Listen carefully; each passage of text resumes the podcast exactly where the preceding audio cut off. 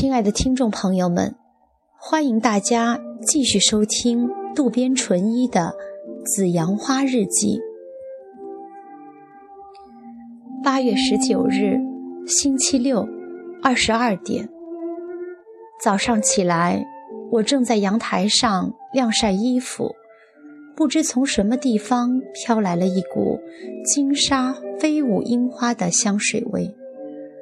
早晨。微暖的晨风带着这令人诅咒的香水味向我袭来，肯定是沁入丈夫衣服中的。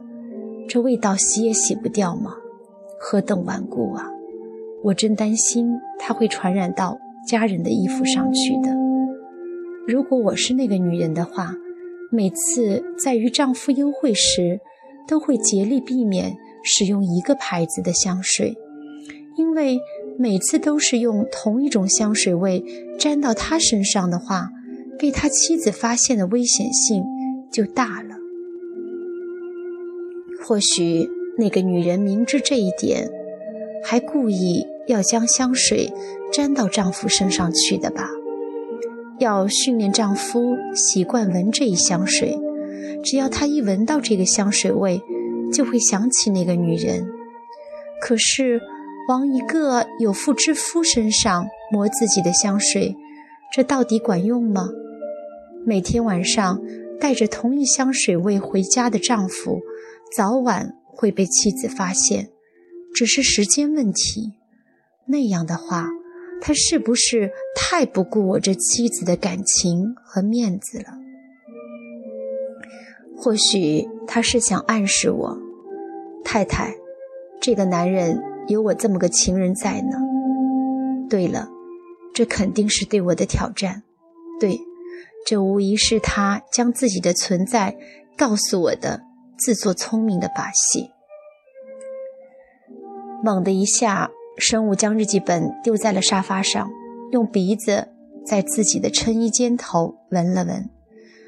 他根本没想到会沾到那么浓郁的香味，但是妻子。却一下子就觉察到了。这么说来，生物突然想起来了：两天前，妻子突然跑到自己的边上，到处乱闻。自己急忙将衬衣换了下来。说不定那时妻子就是因为感觉到了些什么，才跑到自己身边来的吧。他继续往下看日记，到现在我才明白。她是想让我觉察到，丈夫还有这么个情妇存在。你丈夫有我这么个情妇存在呢？他希望我知道了这件事后，会嚎啕大哭，会六神无主，会像发的神经病一样的死死缠住丈夫。他看到我们家平安无事，就会想方设法的使我们家庭生活破裂。最初可能只是几个毫米的小裂缝，然后慢慢的增大，到某一天会突然在一瞬间爆发大崩溃，这就是他的愿望。然后毫无疑问的，他会在暗中偷偷的乐，连丈夫都没有见过那样的笑脸，满面笑容，自鸣得意的一个人开怀大笑。下午到百货商店去买娇兰牌金沙飞舞樱花香水，这是个细长的小玻璃瓶，淡粉色，非常可爱。喷口处的上方还带着个马赛克的玻璃盖，均匀瘦长的瓶身，令人联想起女性酮体的完美曲线。难道他想告诉我说：“太太，这就是我呀？”哪能啊！失之不可能想的那么多。他将自己喜欢的香水喷洒在男人的衣服上，向人们显示自己的存在，去破坏别人的家庭。唉，这些肯定都是妻子多虑了。失之不是那样的女人，她不是那种被野心所占据的薄情的女人。但是这一切又无法向妻子说明。告诉他说：“失之不是你所想象的。”只要一说自己偷看日记的事，立马就会穿帮，而且一旦看到自己在袒护那个女人，妻子肯定会暴跳如雷、破口大骂的。那样的话，这个家就没有安宁的日子了。怎么办？神武不由自主地站了起来，往四周看了一圈后，又坐了下去，显得心神不宁。又翻开日记本，阅读下面的日记：八月二十日，星期日，二十三点十分，晚上七点刚过，丈夫打完高尔夫球回家了。今天可真热啊！他用手扯住。短袖衫的胸口一拉一放地扇着，并把高尔夫球杆袋子交到我手上，脸上晒得黝黑，看样子真是很累了，而且又将袋子交给我，看来今天是真的去打过球了。然后他就叉开双腿往沙发上一坐，和儿子一起看足球比赛的实况转播了。我急忙先将罐装啤酒和水煮毛豆、蔬菜、三文鱼端到了他眼前，然后再拿起啤酒想帮他打开。突然，他的脸一下子红了起来，眼睛直望着我。就在那一瞬间，他闻到了我身上的香水味。是的。就是那女人沾到丈夫身上的那股娇兰牌金沙飞舞樱花香水味。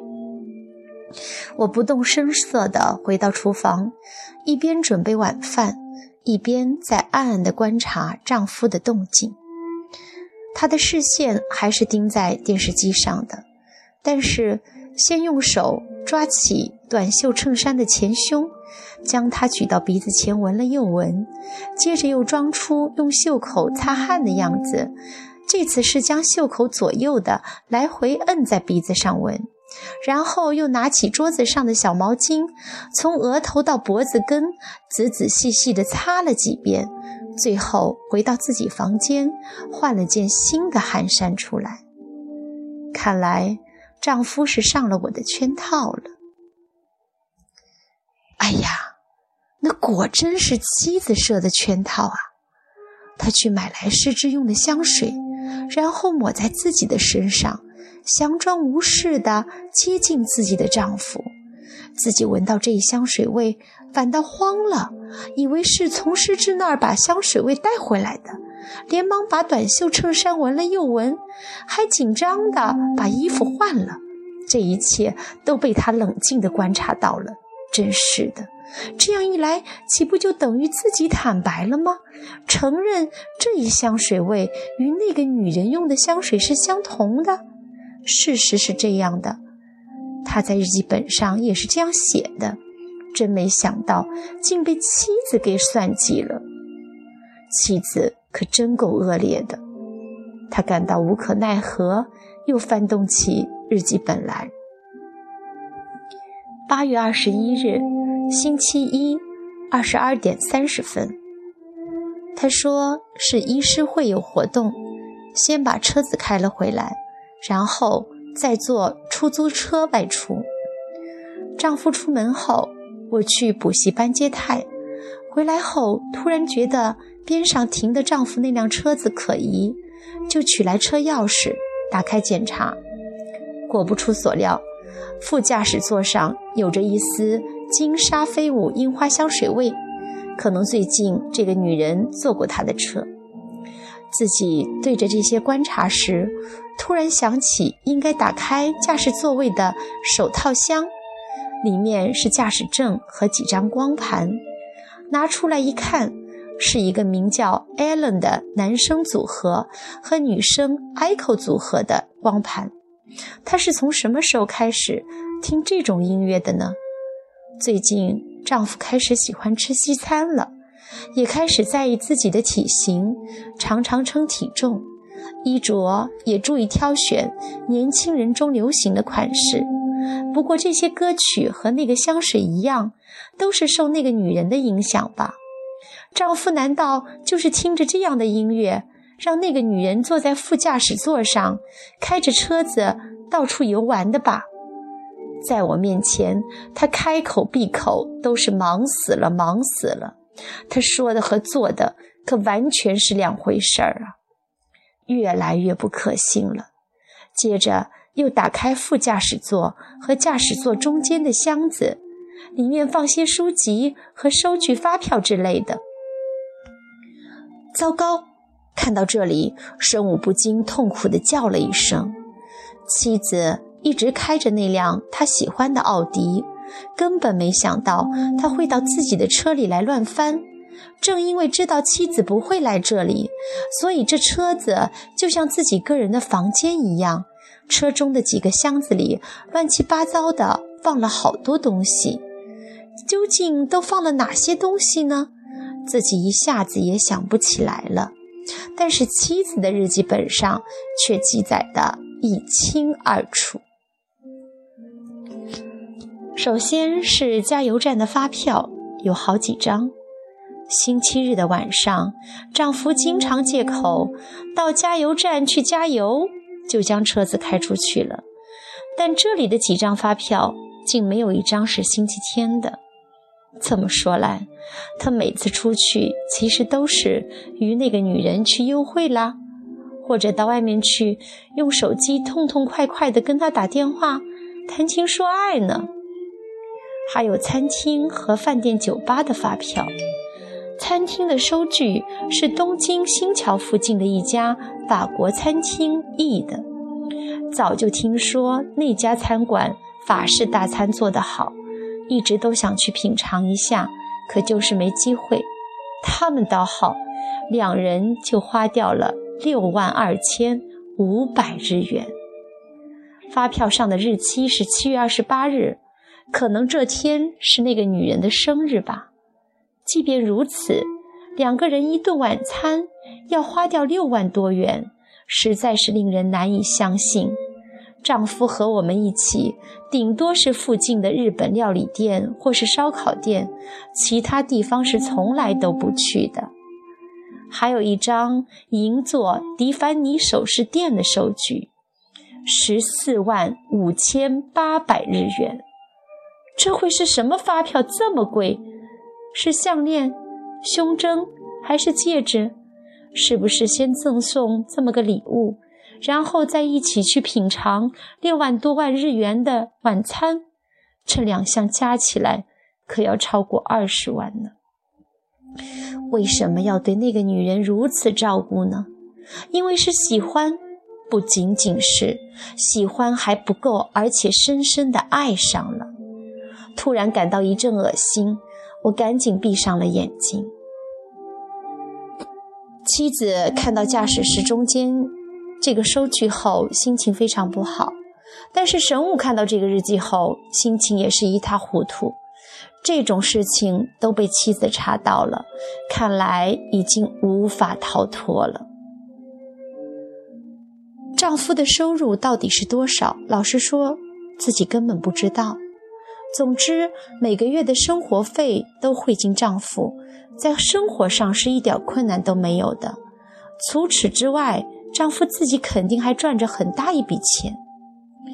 这些钱怎么花，那是我的自由。如果丈夫对自己那么说的话，确实也是如此。但是他要把钱花到毫不相干的女人身上，那太不对了。所有的钱都是家庭和孩子的。如果还有余力的话，应该把它存起来，以备日后天有不测。哪怕只是消遣的话，一个晚上要花费二十万，这也是不允许的呀。神武又叹了口气，要说花了二十万，要知道那天是一个特殊的日子，是师之的生日。不能因为收据发票都在，就以为我一直都是那么奢侈，那可太冤枉了。